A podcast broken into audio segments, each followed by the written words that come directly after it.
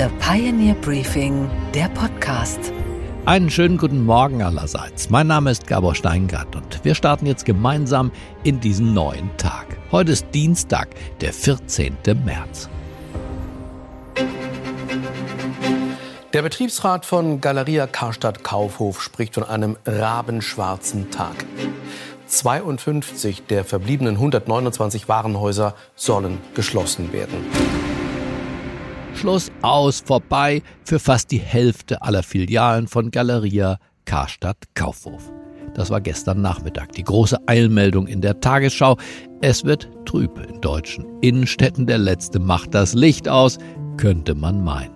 Grund für die Schließung seien hohe Energiepreise und das veränderte Konsumverhalten, sagte das Unternehmen.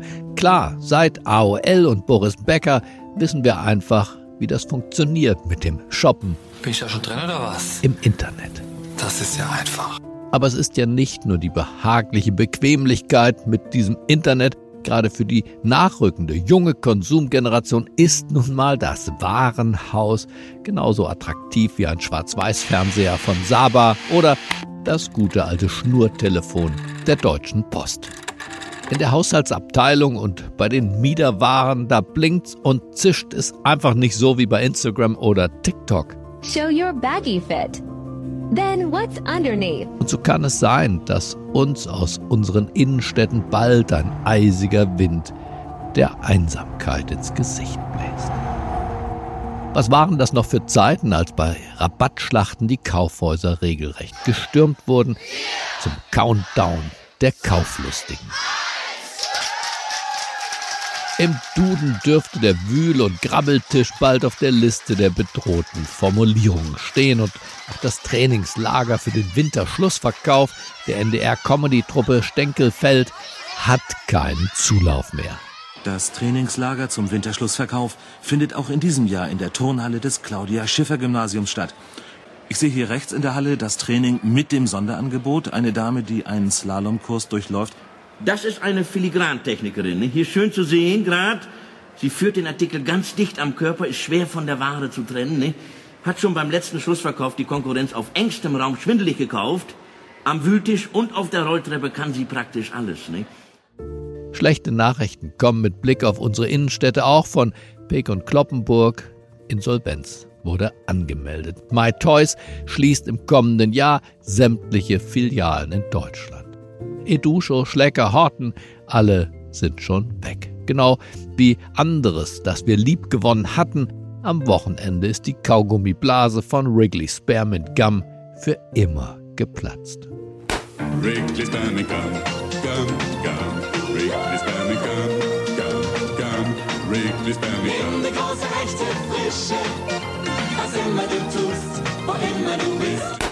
Und auch die Bierliebhaber müssen tapfer sein, wenn es um ihre ganz persönliche Marke geht. Der Brauerbund gab gestern bekannt, dass seit 2019 in Deutschland immerhin 45 Brauereien endgültig der Zapfhahn gezogen wurde. Die Gründe?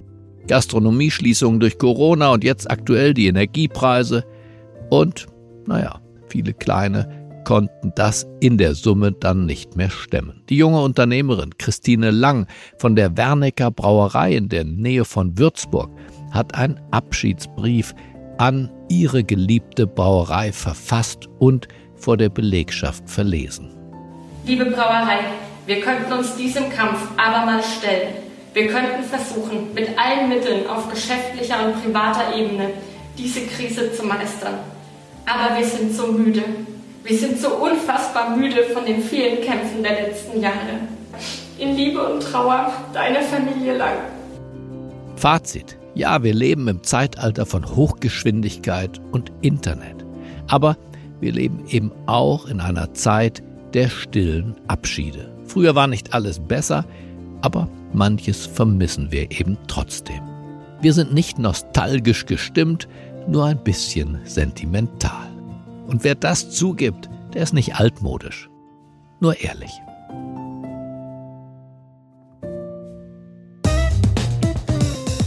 Unsere weiteren Themen heute Morgen. Professor Hans-Werner Sinn, der ehemalige IFO-Präsident und die Koryphäe unter den deutschen Ökonomen, spricht über die Gefahren der kollabierten Silicon Valley Bank und ob die Welt was gelernt hat seit der letzten großen Finanzkrise 2008.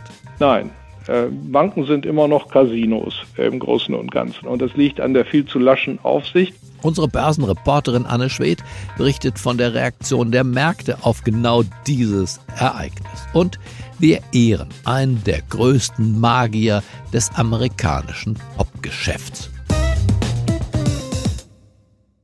Today, thanks to the quick action of my administration over the past few days, Americans can have confidence that the banking system is safe. Der amerikanische Präsident versichert der Nation und der Welt, das Banksystem sei sicher und die Einlagen der Bürger seien es auch. Zwischen den Zeilen heißt das, ein zweites Lehman Brothers wird es mit mir, Joe Biden, nicht geben.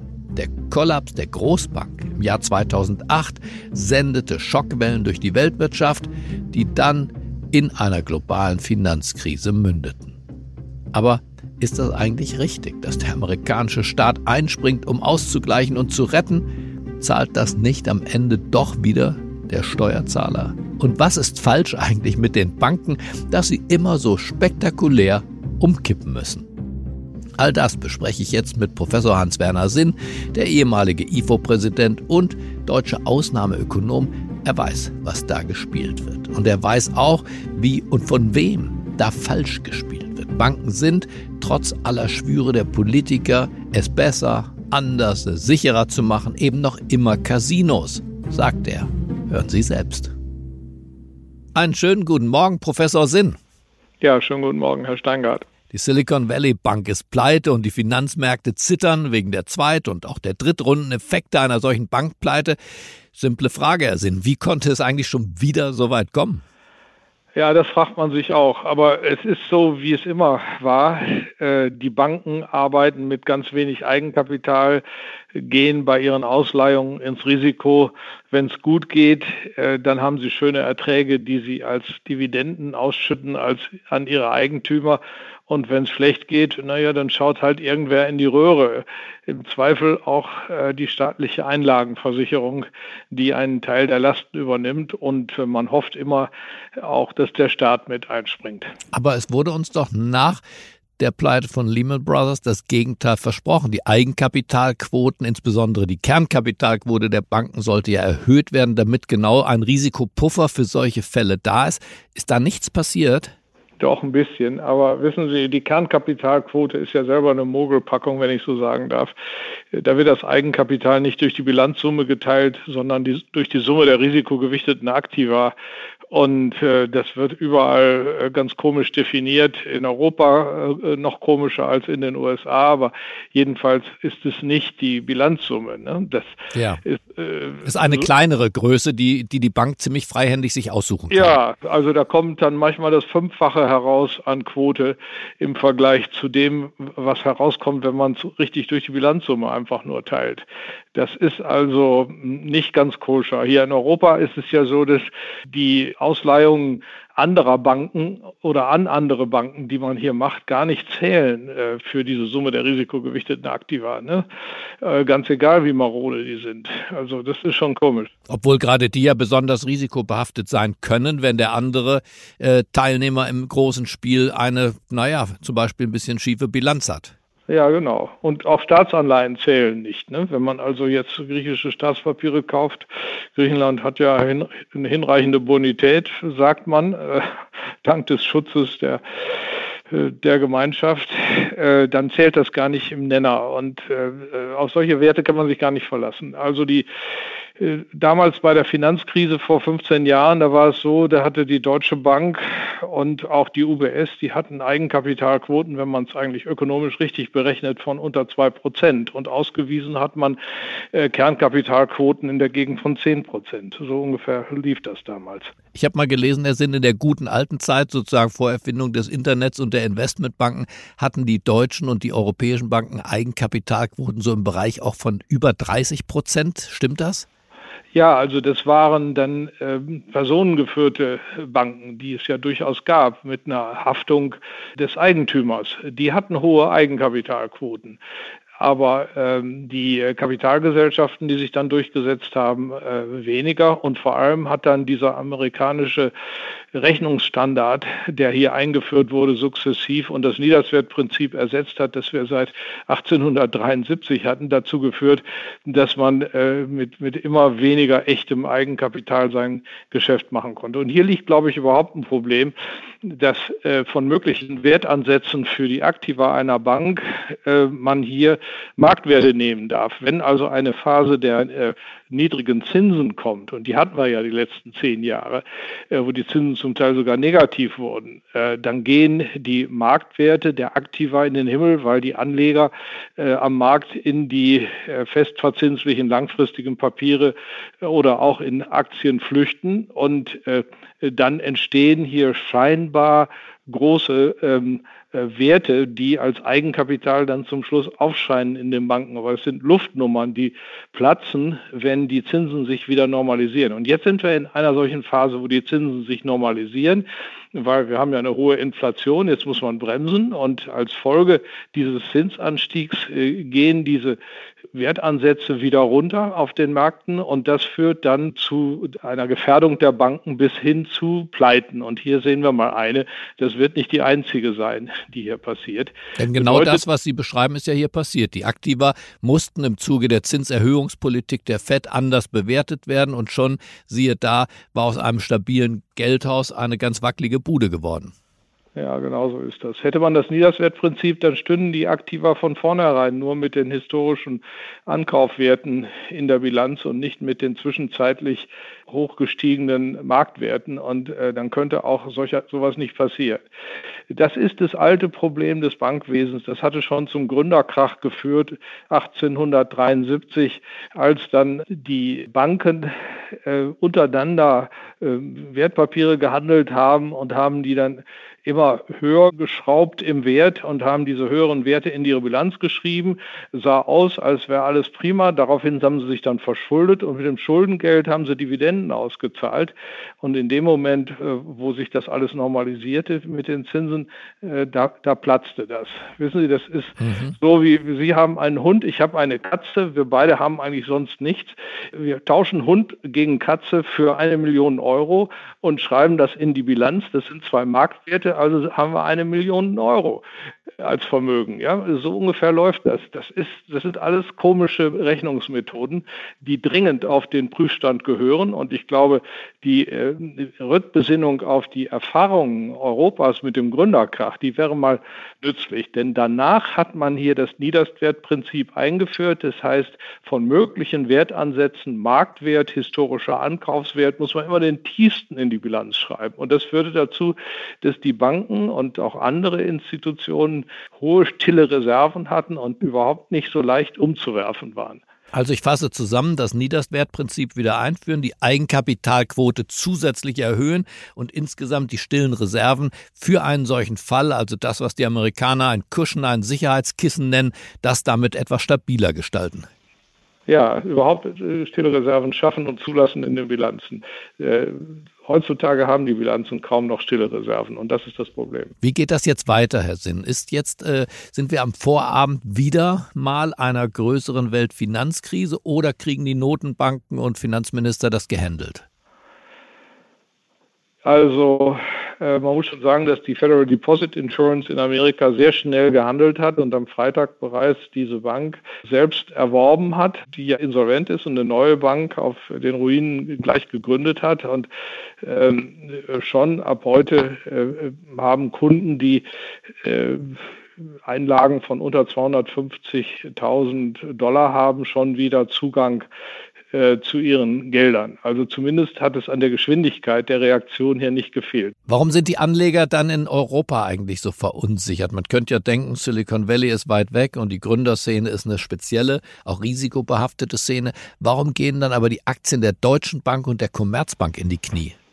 Naja, weil die Banken alle irgendwie zusammenhängen und äh, einander Kredite gewähren. Und wenn es dann Ausfälle in einem Teil der Welt gibt, dann sind auch die Banken im anderen Teil der Welt äh, davon äh, betroffen.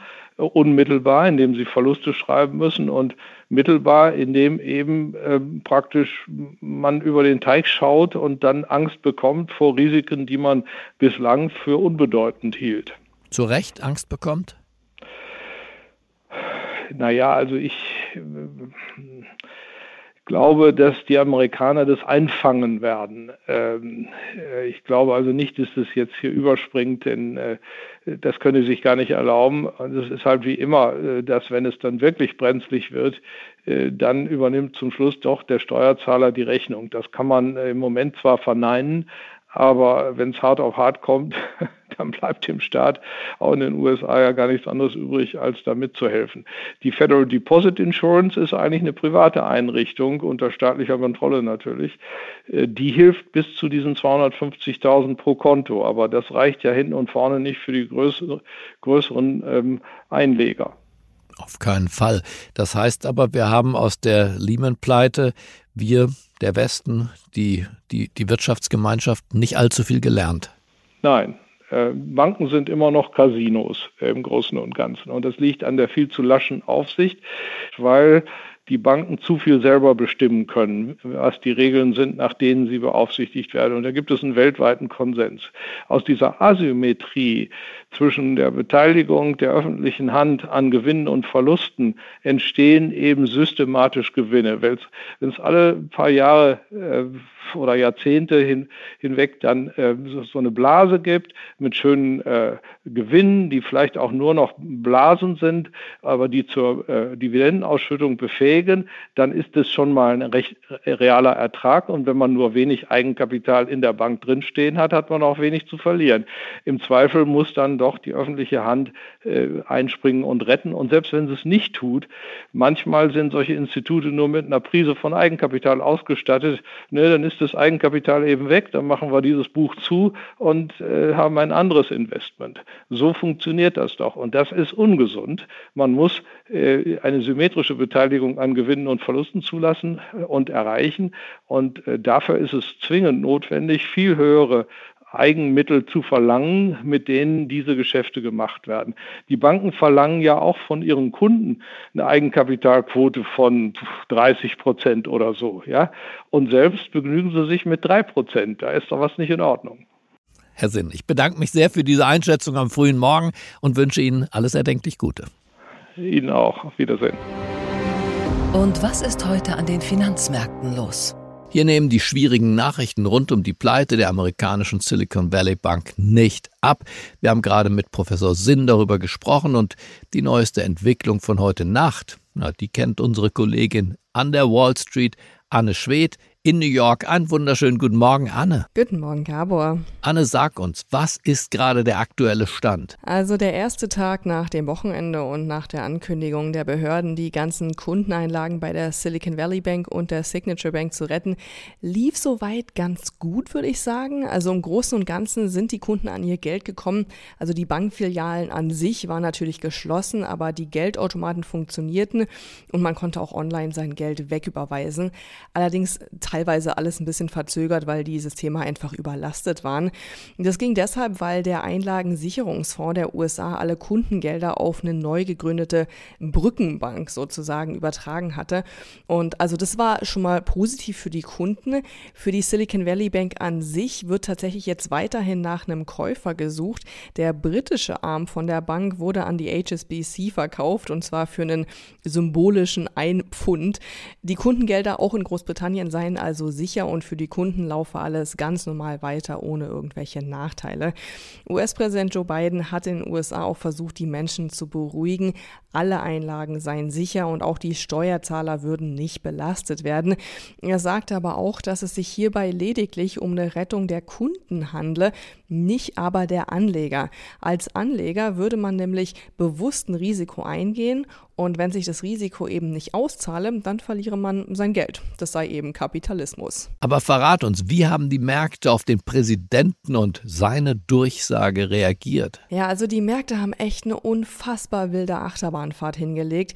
Auf der einen Seite ist man zwar froh um diese Rettung, weil damit natürlich die ganzen Startups jetzt gerettet wurden.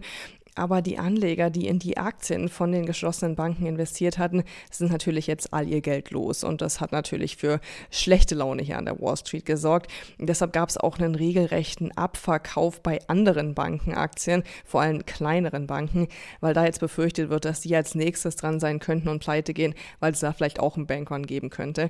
Die Aktie der First Republic Bank zum Beispiel, die schloss mit einem Minus von über 60 Prozent. Aber auch bei fast allen anderen Banken gab es Verluste im zweistelligen zweistelligen Prozentbereich. Bei vielen musste zwischenzeitlich wegen der hohen Volatilität auch der Handel angehalten werden. Was ja auch echt stark diskutiert wird, ist die Rolle der Notenbank. Klar wurde versprochen, dass nicht das Geld der Steuerzahler genommen wird, um die Einlagen zu retten, aber letzten Endes muss das Geld ja irgendwoher kommen. Analysten spekulieren jetzt schon, dass die Notenbank ihre Zinsen nächste Woche vielleicht doch nicht so hoch anheben wird wie gedacht, vielleicht sogar gar nicht. Einige gehen sogar schon so weit und sagen, es könnte Zinssenkungen geben.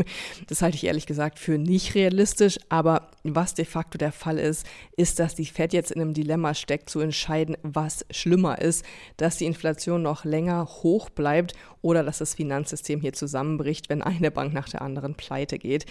Es gibt zwar jetzt so ein neues Kreditprogramm der Fed, das die Banken flüssig halten soll, aber auch da ist ja letzten Endes dann wieder die Frage, wo soll das Geld denn herkommen? Also echt eine verzwickte Situation und entsprechend unsicher sind natürlich deswegen auch die Anleger, was eben sich in diesen volatilen Kursen zeigt. Letzten Endes schlossen die Märkte uneinheitlich, leicht im Minus beim Dow Jones und beim S&P 500 und leicht im Plus an der Nasdaq. Aber je nachdem, wie das jetzt hier weitergeht, wird es weitere Kursachterbahnfahrten geben. Und was, Gabor, geht eigentlich gar nicht? Dass heute einer der Giganten des amerikanischen Popgeschäfts 90 Jahre alt wird und viele gar nicht wissen, wer das ist, weil der Mann ein Leben nicht komplett, aber zum Teil in der Kulisse gelebt hat. Quincy Jones ist der Mann, der den amerikanischen Traum gelebt hat. Er wuchs auf als schwarzer Junge in einem Ghetto von Chicago. Das war im Jahre 1930 folgende. Der kleine Quincy hing ab mit Gangstern und schlug sich durch, bis er einen magischen Moment erlebte. Er brach in eine Waffenkammer der Armee ein. Und in diesem Raum, in dieser Waffenkammer stand überraschenderweise ein Klavier. Der kleine Quincy klimperte drauf los. Und da wusste er, das ist es was ich, Quincy Jones, für immer will. Und so erzählt er es dann auch selbst in einer durchaus sehr sehenswerten Netflix-Dokumentation über sein Leben. One night I broke into the armory. In the room there was an old upright piano. I tinkled on it for a moment. And I knew this was it for me forever. I was in heaven. I took up percussion, trombone, sousaphone, B flat baritone horn, French horn. Well, I decided I wanted to play trumpet. I couldn't get enough. Quincy Jones erlernte zahlreiche Instrumente, nicht nur Klavier. Er spielte unter anderem Schlagzeug, Posaune und wurde auch ein grandioser Jazztrompeter. Jones schaffte es, zu einem der erfolgreichsten Musikproduzenten des Jazz und des Pop zu werden. Er arbeitete mit Leuten wie Ray Charles, Ella Fitzgerald, Stevie Wonder, Herbie Hancock, Aretha Franklin und auch Frank Sinatra ließ sich von ihm produzieren. Fly me to the moon, let me play among the stars, and let me see what spring is like on. Endgültigen Weltruhm allerdings erlangte er, als er Ende der 70er Jahre einen Kinderstar kennenlernte. Michael Jackson sein Name. Die beiden wurden ein kongeniales Duo. Quincy Jones produzierte Jacksons wichtigste Alben, unter anderem Thriller und Bad.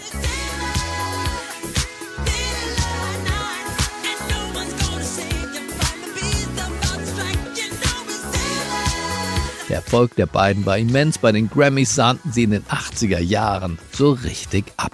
Quincy Jones and Michael Jackson. I don't want to take up much time. I just want to say thank you and I love you all.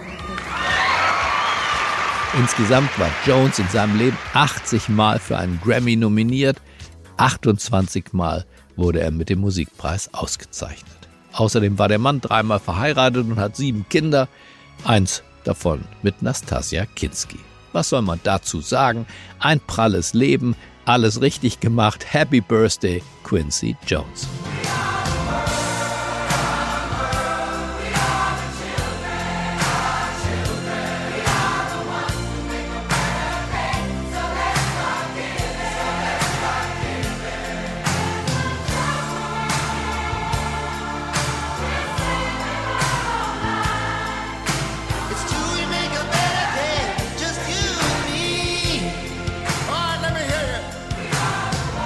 Ich wünsche Ihnen einen schwungvollen Start in diesen neuen Tag. Bleiben Sie mir gebogen, es grüßt Sie auf das Herzlichste. Ihr Gabor Steinke.